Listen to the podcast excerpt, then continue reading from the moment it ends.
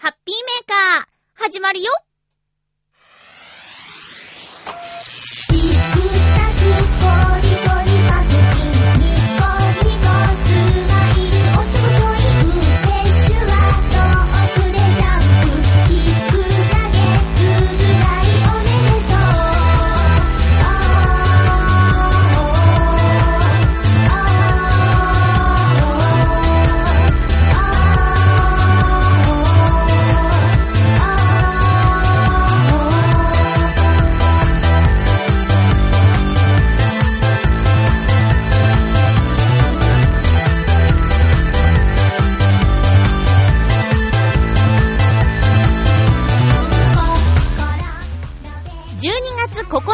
まゆっちょのハッピーメーカー。この番組は、ハッピーな時間を一緒に過ごしましょうというコンセプトのもと、ちょわへよ .com のサポートでお届けしております。先週は普通おたがないなーいなんてね、ちょっと、おねだりしたら、優しい人が送ってくれました。お便りを紹介しながらの1時間です。最後までよろしくね。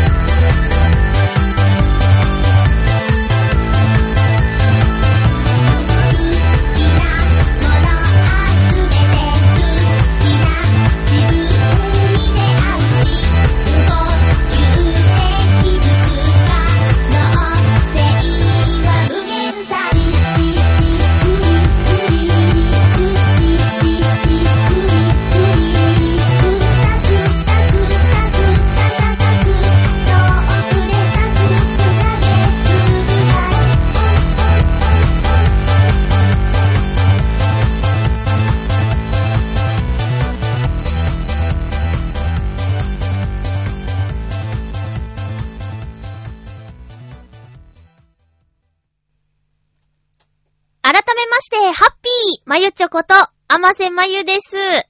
寒い。寒すぎる。急に寒くなりました。皆さんの住んでいる街では雪が降ったりしてますか？電車に乗って旅をするのが好きな友達がいるんですけど、彼がね、山形へ旅行へ行っているみたいなんですが、ものすごい尋常じゃない雪景色の写真を送ってくれました。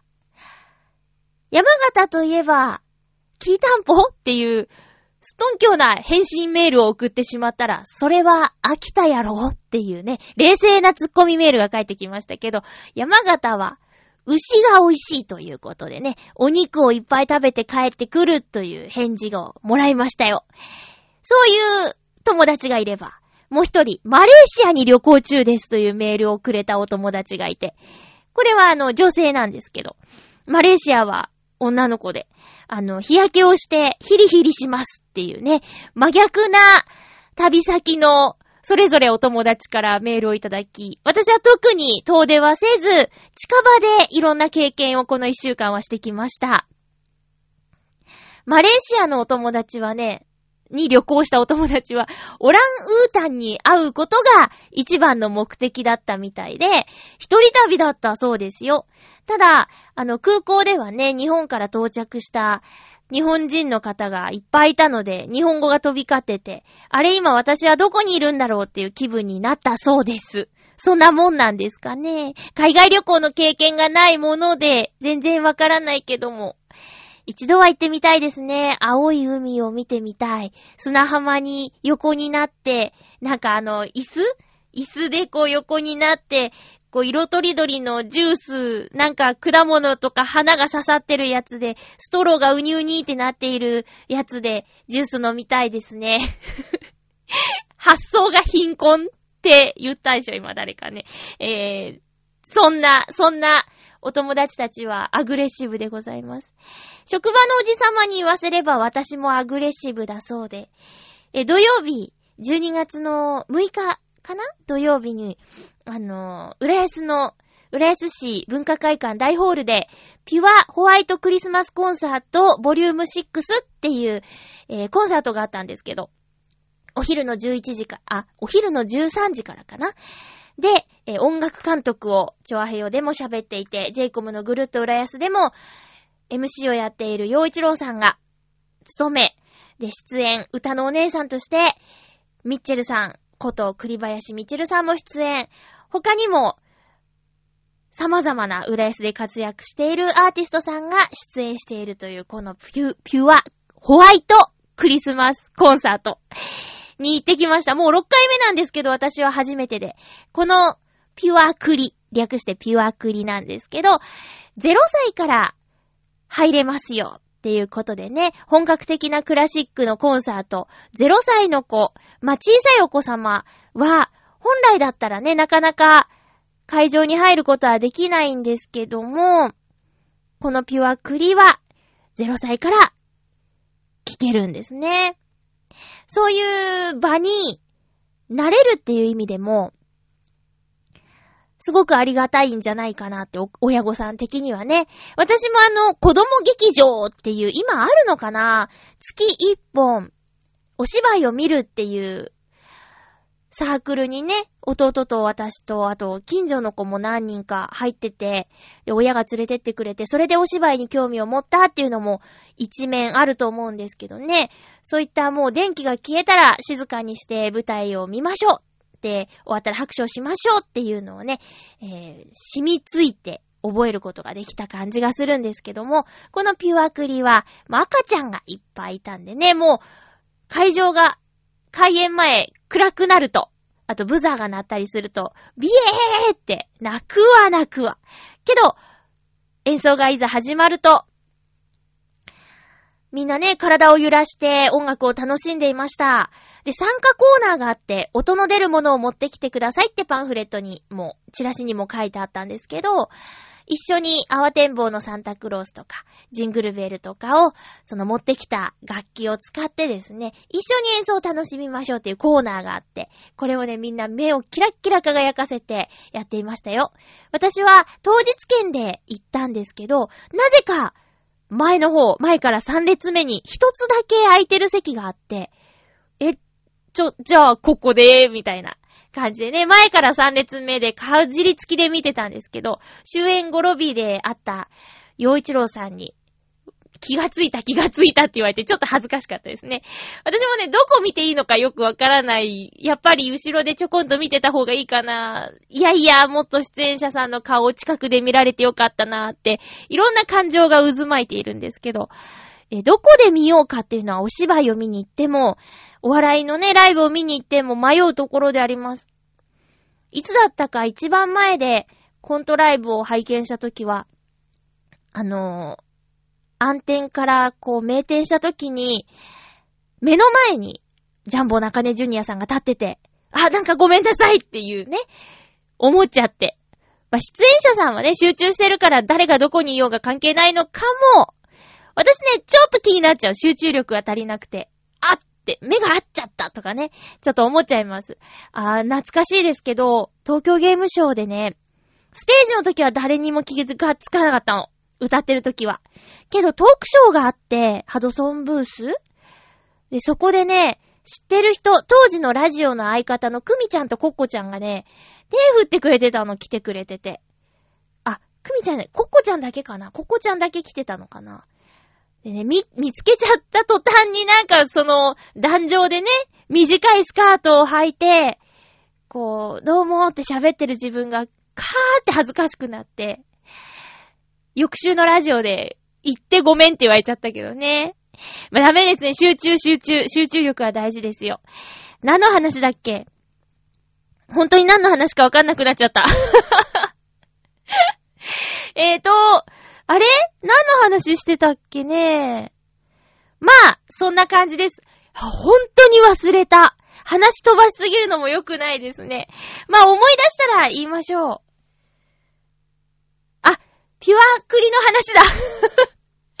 とにかく、えっ、ー、と、クリスマスを一足早く体験、体感してきました。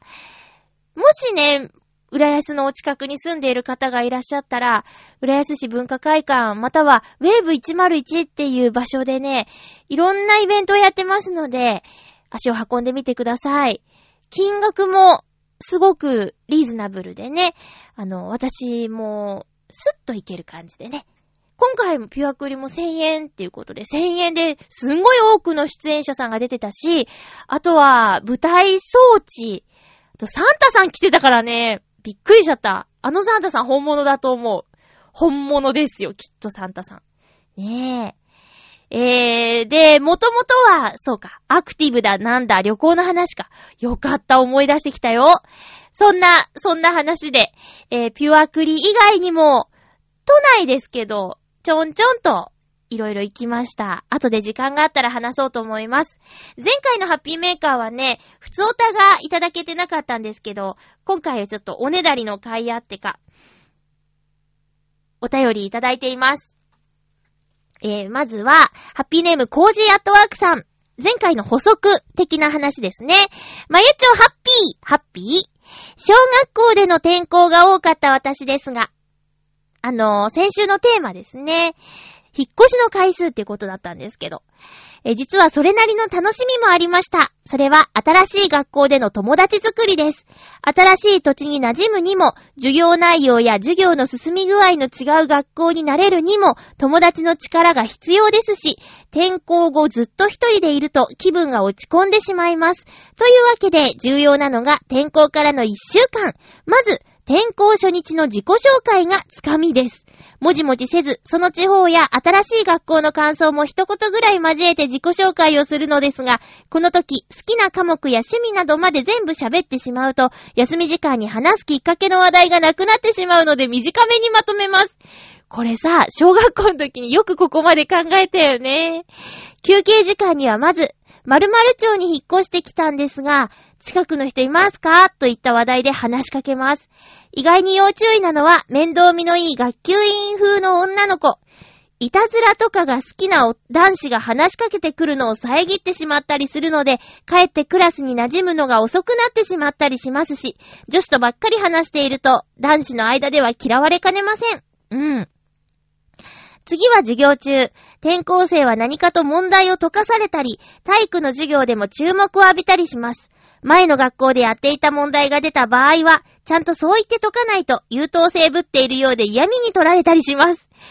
体育で球技などをやる場合は、漫画じゃないので一人で活躍しようとか思わず、誰か組める相手を探してチームプレイするよう心がけるのが肝心。とにかく、すでに人間関係が出来上がっているクラスに馴染むのにはコツがいるものでした。こうして最初の週末に一緒に遊ぶ友達を作ることができれば、まずは成功。これが、天候のプロの密かな楽しみだったりします。では、コージャトワークさんありがとうございます。コージャトワークさんさ、本書いた方がいいと思うよ。転校生の極意とかね。これ、当時こういうこと考えて喋ったり、自己紹介とか、休み時間を過ごしてた、授業中やってたって考えたら、すごいもうすごいな、の一言ですね。今のコージアートワークさんの、その、コミュニケーション能力を、小学校の時から養っていたのかもしれませんね。私できないよ。こん、ここまで考えて、動いてないだろうし、多分やっちゃいけないよっていうことを、いっぱいやってるような気がするし、あとね、何かと要注意っていうか、意外に要注意な学級員風の女子でした。あの、転校生とかに話しかけに行っちゃうんだよね。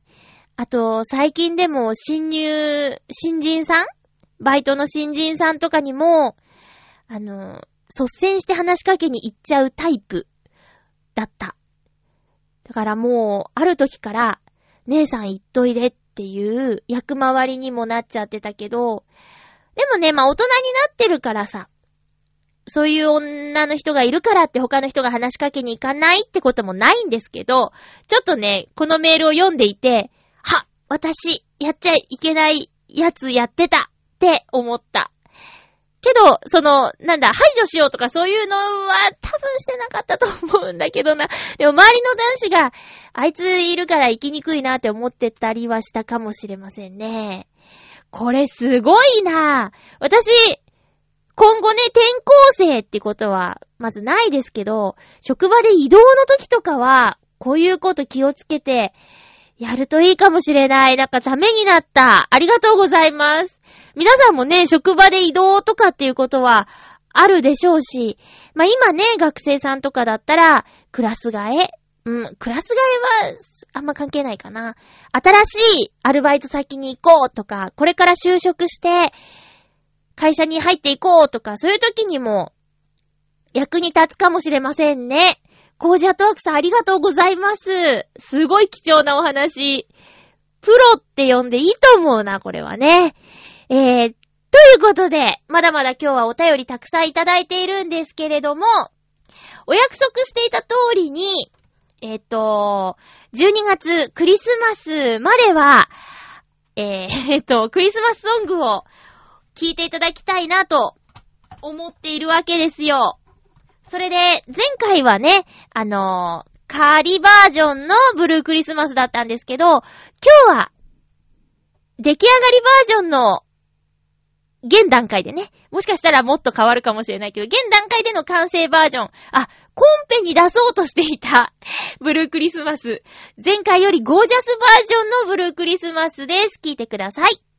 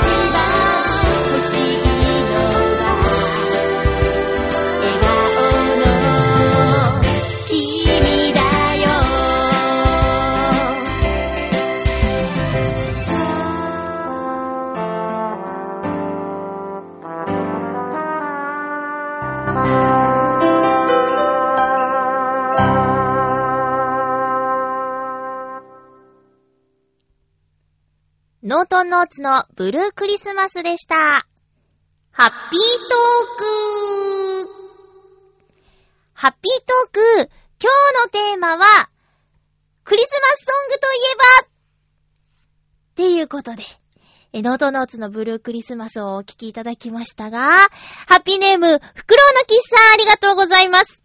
まゆちょさん皆様、ハッピーハッピー今回のテーマ、定番クリスマスソングについて、うーん、ここ数年は、ブルークリスマスでしょうかありがとうございます。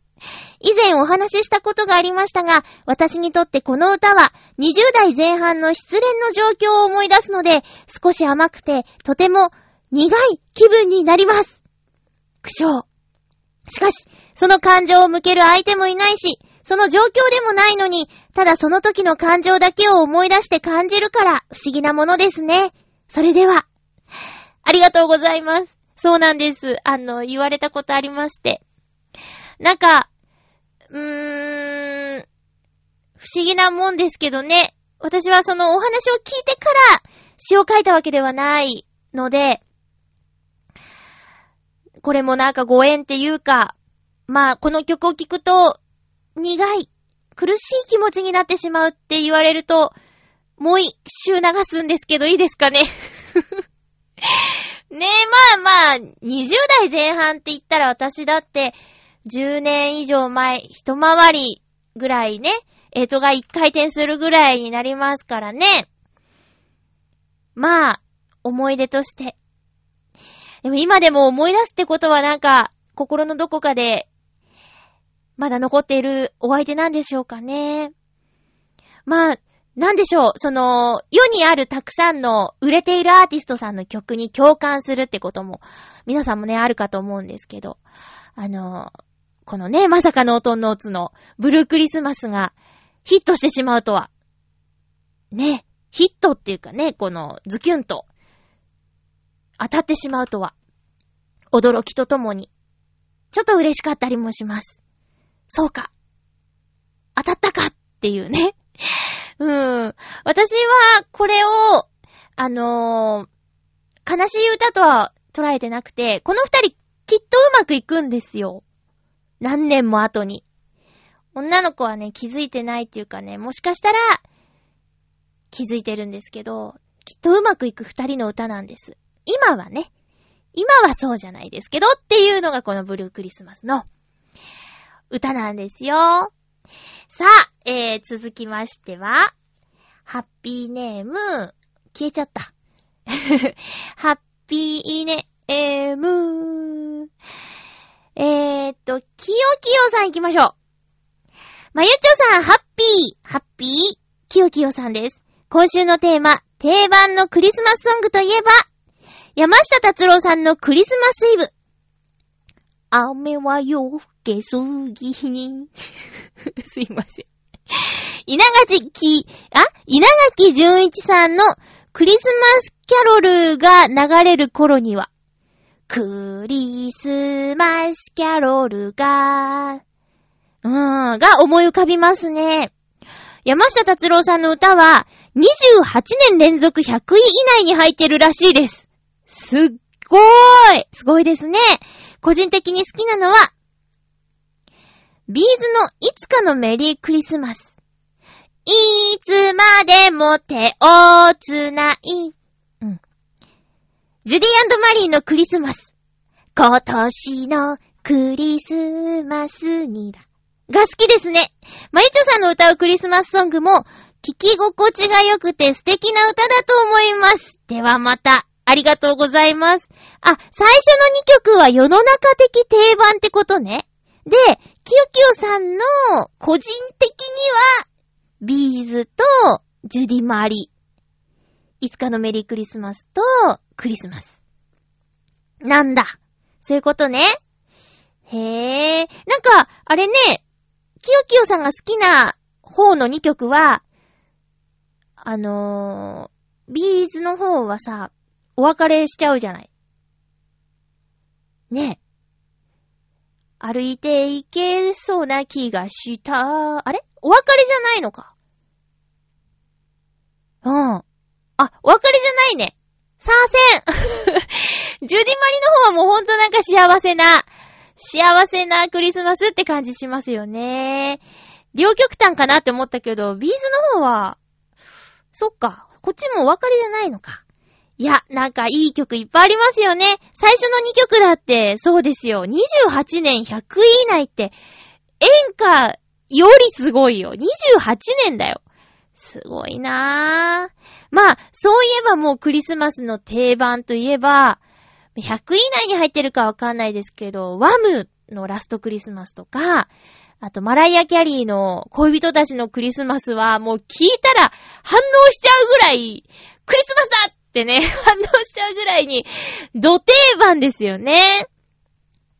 きよきよさんありがとうございます。カラオケで歌ったりするのかな？えー、続きましては、ハッピーネーム、チャドラーさん。あら。えーと、まゆちょハッピー、ハッピー？定番クリスマスソング、う、うん、ブ、ブルークリスマスに決まってるじゃないですか これおかしいでしょ。なんでと思ってんださて、やっぱり、山下達郎さんのクリスマスイブですかね。若い人は知らない JR の CM ソング、ドラマ仕立ての CM の先駆けだったんじゃないかな。学生時代に横浜と広島で遠距離恋愛していましたから、余計にイメージ強いのかも。ええドラマみたいな光のホームでのお別れ、何回もありますよってことで、と1年ぶらいの投稿お茶ドラーでした。ありがとうありがとうございます。聞いてくれてるんだなありがとうございます。へえ、そのさ、なーに？遠距離恋愛。遠距離恋愛のクリスマスソングといえば、広瀬香美さんの Dear Again じゃない？なんか、なんかね、あの、ね、元気でやってますか？ってやつね。サビじゃない。サビじゃなかった。クリスマスまでには、ふんふんふんふんふんですよ。これ、どれぐらいならセーフなの？ダメ、全然ダメなのかな？はは。あ、アウトですかね？ダメかな？えー、っと、そのドラマみたいな光のホームでのお別れ何回もありますよってところにね。これ、あれですか？こんなこと言ったらあれですけど、同じ人とですか？いろ、いろんなこう、女性ととかじゃないですよね。私、ないな遠距離恋愛がそもそも無理だもん。会えないとダメだもん。やだやだ。すごいね。何年ぐらい遠距離してたんだろうね。もう、個人的に話してるみたいになっちゃったよ。えー、っと、そうね、山下達郎さんのクリスマスイブね。てかさ、若い人は知らないってやつを知ってるってことは若い人じゃないってことだよね。うーん。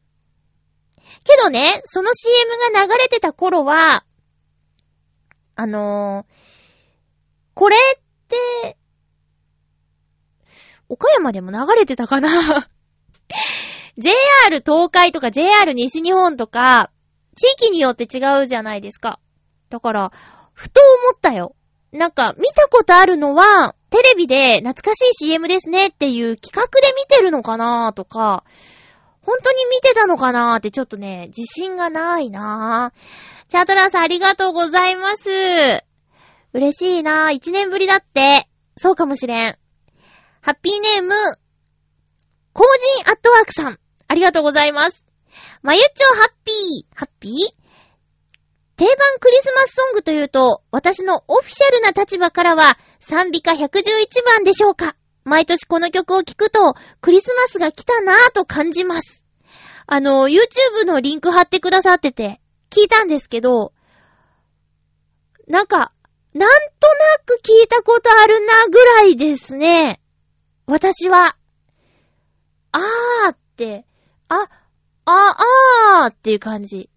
その、そうそうそうそうとかじゃなかったんですよ。ちょっとショック。え個人的にクリスマスとの定番となる歌は、ポーグスのフェアリーテイルオブニューヨークです。小さないさかいや不満があって、それでもクリスマスはやってくるという感じがとても好きです。この曲もさっき聞いたんですけど、なんか田舎のあったかい家族っていう雰囲気の曲でしたね。気になる方は賛美歌111番。あと、ポーグス、フェアリーテイルオブニューヨーク。探してみてください。あのー、すごーく有名って感じじゃ、私が知らなかっただけかもしれませんけどね。だから新しいいいクリスマスソングとして教えていただけてよかったです。今までいただいてたお便りの中の曲は、ああ、そうそうそうそうって感じだったんだけど、このコージアートワークさんからのお便りの曲は、ほえーって感じだったからね。今年は衆議院選挙の影響なのか、毎年恒例のクリスマス会へのオファーがないので、久しぶりにゆっくり過ごせそうです。まゆちはどんなクリスマスを過ごす予定ですか？あ、デートの予定まで話さなくても大丈夫ですよ。では。ありがとうございます。えー、ね、私がさ、もしデートの話とかしたらさ、それって、つまんないのかな？まあ、いないんですけどね。いや、もし、もし、もしハッピーメーカーで、あの、彼氏がーとかって言ったら、それって良くないのかな？まあ、いないんですけどね。こう、大げに言うっていうのも新しくないですか？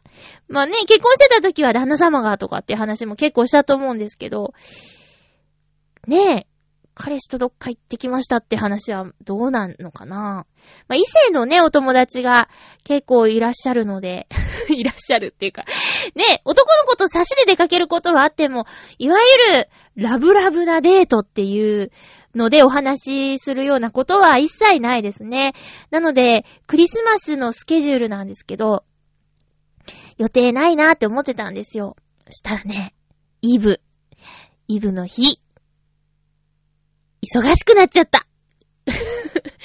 あのね、とあるセミナーにね、あの、来週からかな、通おうかなって思ってるんですけど、クリスマスイブの日にね、二コマ入っちゃった。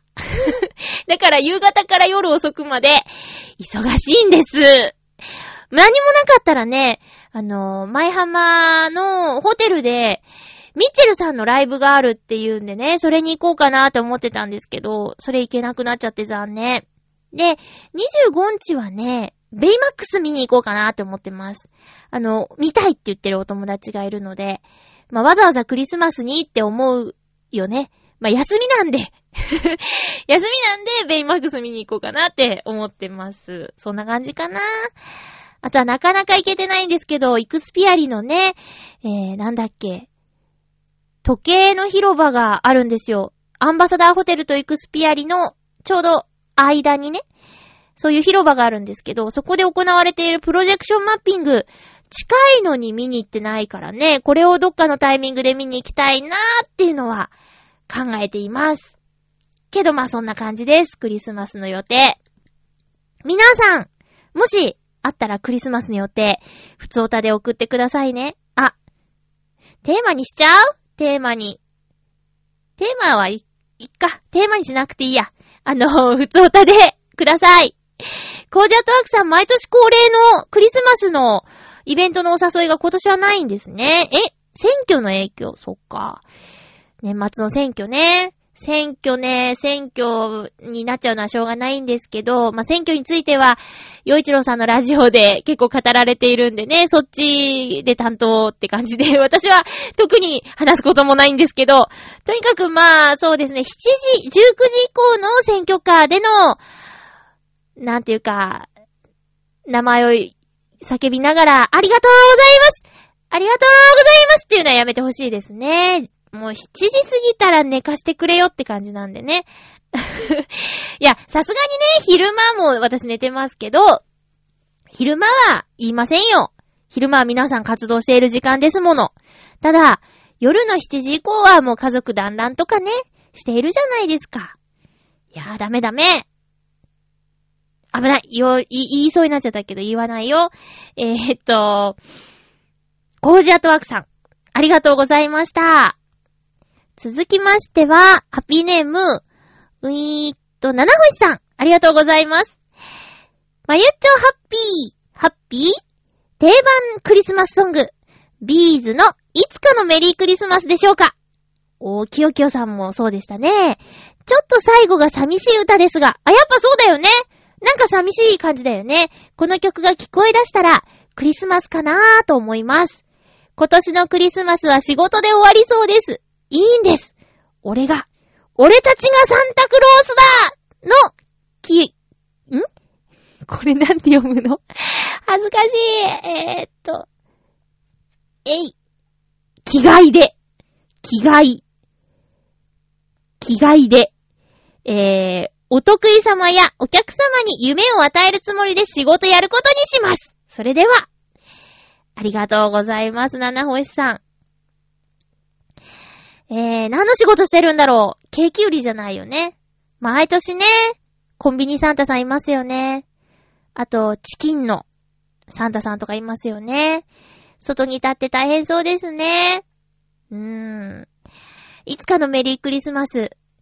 これ私たち、私たちって言っていいのかな？私35歳ですけど、同世代の人は中学校か、小学校高学年か中学校ぐらいじゃない？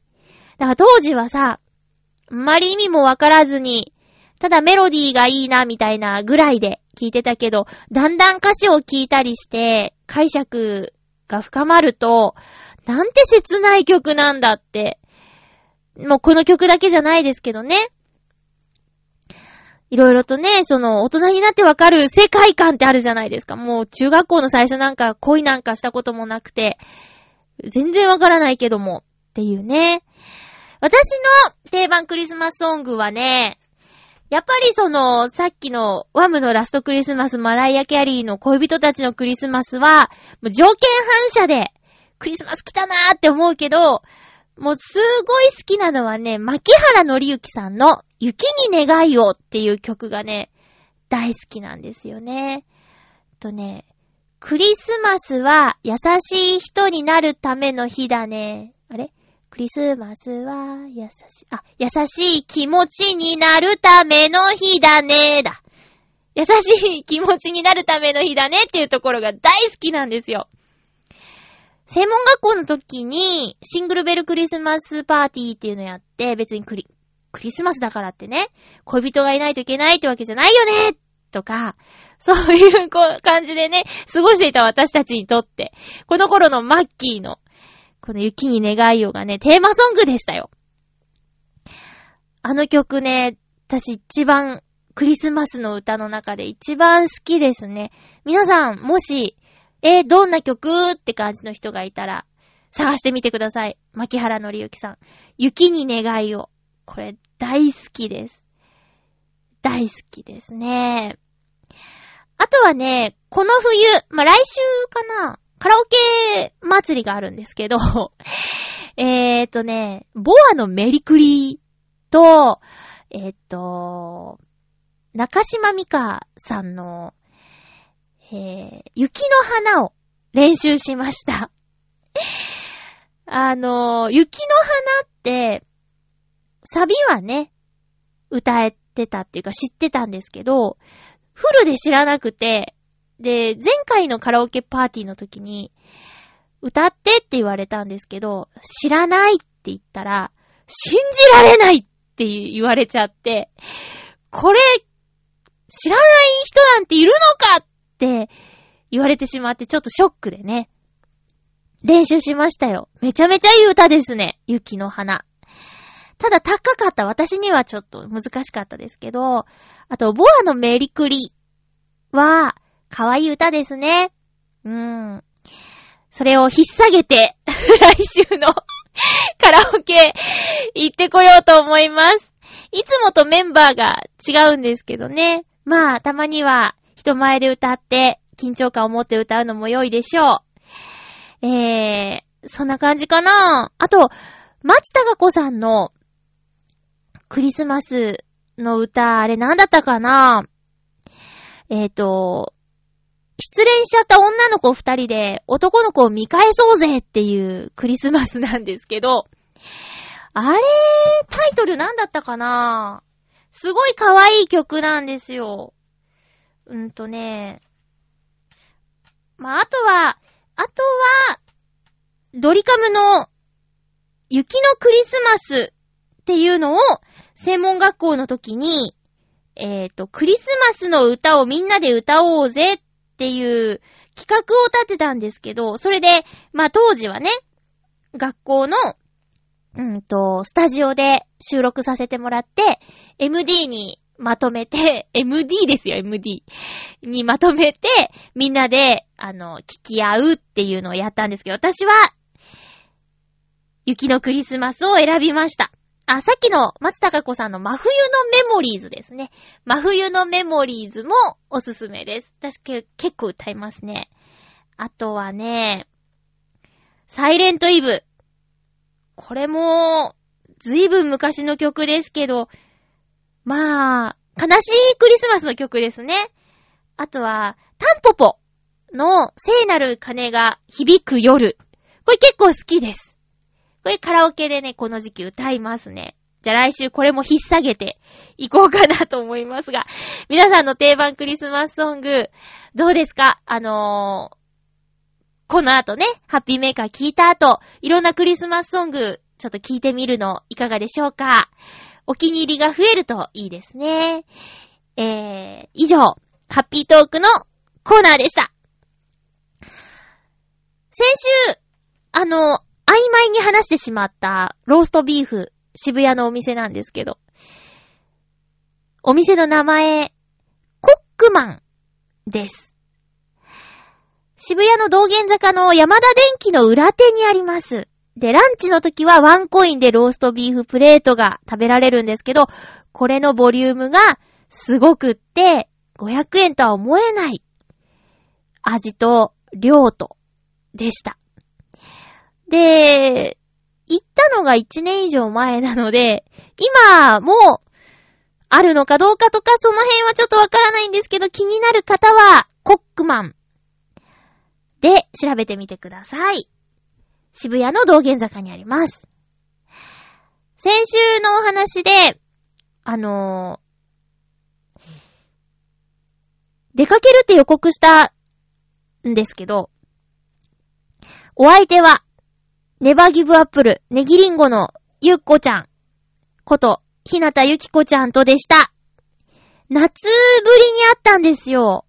まあお互いね、私はちょっと職を失ったり、岡山に往復したりとかしてたりしてね、なかなかタイミング合わなくて、会えなかったんですけど、やっと会えて、私の可愛い妹分のゆこちゃんなんですけどね、以前はハッピーメーカーを一緒にやってたこともあります。過去放送で聞いていただけると、二人の時代のもあります。チョアヘヨになってからのずっとが過去放送に残ってるのでね、もし興味のある方は聞いてみてください。えー、ゆこちゃんはね、あの、プロダクションバオバブに所属していて、えー、忍者ハットリくんの、ハットリ心臓くん、あと、カートゥーンネットワークで放送しているガムボールのアナイスっていうね、主人公の妹の役とか、やっている声優さんなんですよ。可愛いんでね、応援してくださいね。よろしくお願いします。彼女と待ち合わせたのは外苑前。外苑のイチョウ並木を見に行きたいということで誘い出したんですけどもね。えー、イチョウ並木。先週の水曜日の段階。もうね、ずいぶん散ってましたね。木によっては一切葉がない木もありました。ただまだまだ残っている木もあって、で、不思議だなぁと思ったのがね、昭和記念公園のイチョウ並木は、なんだか匂いがすごかったんですよ。あの独特のね、銀杏の匂いかな。ただね、外苑のイチョウ並木はね、全然臭くなかったの。お掃除してるのかな？拾ってんのかな？よくわからないんですけど、匂いを覚悟していこうねって、ゆこちゃんと言って向かったんですけど、全然気にならなかったですね。観光客の方すごく多かったです。海外の方こちらも多くって、バスが止まってたかな？観光バス。で、イチョウ祭りはまだまだやってて、屋台がたくさん出てました。私たちはね、カフェに行ってお茶をしようって決めてたので、えー、屋台には行かず、に、うんと、オーガニックの素材を使ったカフェに行こうっていうことで、これはゆこちゃんの希望だったんですけど、青山の、なんでしょうね。なんか、すごくおしゃれなカフェがずらりと並んでいる一角があって、その中でとても気になったお店に入ったんですけど、私はお昼ご飯を食べてなかったので、キッシュのプレートをね、食べました。で、ゆこちゃんはね、えー、っと、レモンタルトとハニージンジャー頼んでたんですけど、もうね、オーガニックっていうのは素材がすごくいいのかな？生姜がすごく効いていて、ゆこちゃんのね、あの、顔がもうシワシワになってましたね。生姜が、生姜が効きすぎてて。うん。ただね、メロン、メロンじゃない、レモンタルト、ちょっともらったんですけど、こちらはもう素材が生きてるっていうのが、いい風に働いてて、すごく爽やかで美味しかったです。私が注文したキッシュも、レモンタルトもそうなんですけど、どちらもサイズが大きくて、またほら、お店の名前言わずに話進めてるけど、これ話したところでね、気になったからいけないよね。確かレシートがあったからちょっと調べてます、また来週話すのかなこれね。そんなこんなでね、あの、いろいろもう、数ヶ月ぶりに会ったので、以前は毎週会ってたのに、数ヶ月ぶりだったのでね、もういろんな話をしましたよ。楽しかったなぁ。やっぱね、お仕事の現場の先輩からの言葉とかね、そういう話聞くと上がりますね。うん。まひちゃんはもう声優しないの？とかなんかそういう話とかもしましたね。できるものならやりたいですけど、フリーじゃなかなか難しいですよね。えー、で、その後は、なんか結構歩いちゃったんで、あの、そこでカフェでも喋ったし、うん、駅でお別れかなと思ってたんですけど、私のちょっと気になる場所の話をしたら、ゆうこちゃんも行きたいって言ってくれたので、一緒に中目黒の青の洞窟に行ってきました。本当はね、一人で行くの寂しいなって思ってたから一緒に行きたいって言われて、すごく良かった、嬉しいなって思ったんですけど、まあカップルが多いですよね。で、後日、ツイッターで知ることになるんですけど、同じ日に、雨上がり消したいの宮迫さんも、その、青の洞窟に来ていたということを知って、またね、勝手にテンションが上がってるんですけどね。青の洞窟ね、行った方がいいよ。すごいです。ただまあね、いたじらでも、そのカズチンがね、職場が近いってことで見に行ったらしいですけど、目が疲れるってね、まさにそう、その通りですね。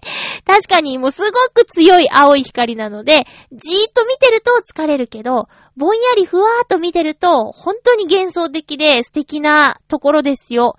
青の洞窟は、クリスマスまでじゃなかったかな ?12 月25日までだったと思います。点灯開始時刻は17時。点灯の瞬間に立ち会えたいなぁと、立ち会いたいなって思ったんですけど、あの人でじゃあ、ちょっと難しいですね。えー、中目黒沿いのお店はどこも賑わっているので、あの、お手洗い等々は済ませていった方がいいと思いますよ。だいたい550メートル往復で1キロぐらいの距離でライトアップされてます。えー、と、東京メトロの中目黒駅から行った方がいいですね。私はちょっと、そのまま、目黒川沿いに池尻大橋までゆっこちゃんとお散歩をしたんですけども、すごく楽しかったです。うーん。ていうことで、デートのお話でした。デートって言っていいのかな？これね。さて、お便りが届いているのでご紹介しますよ。えー、っと、ハッピーネーム、コージアトワークさん、ありがとうございます。まゆちょハッピー、ハッピー？街中でテレビや映画の収録に出くわすことは結構あるのですが、どうも私はあまりそういったものに興味がないのか、あまり気分が上がらず、特に近寄ってみようと思ったことがありません。これはあまり日本のドラマに興味がないせいかもしれません。例外的な出来事は、とある試写会で近くにいた映画監督の鈴木清純さんに声、話しかけられた時で、あなた今の映画どう思った？と聞かれたと思うのですが、何を答えたのか全く覚えていません。うわ本物だ話しかけられたで頭がいっぱいになっていたようです。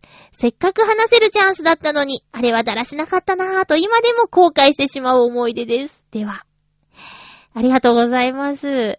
そうか、あんまりテンション上がらないんですね。私もね、近づいてはいかないの。恥ずかしいから。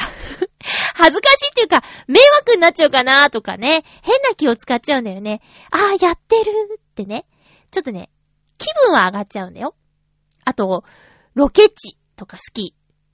だから、北へっていうね、ゲームで、聖地巡礼とかね、皆さん、あのーゲームの舞台になったお店とか、スポットに足を運んで写真を撮るっていうことをしてくださってたんですけど、ああいうのね、大好きですね。同じ場所に行くっていうやつ。だって外苑ももともとは、なんかテレビで見て素敵な場所だなと思って、実際自分も行ってみたいと思って行き始めたんだもん。あと、そうですね。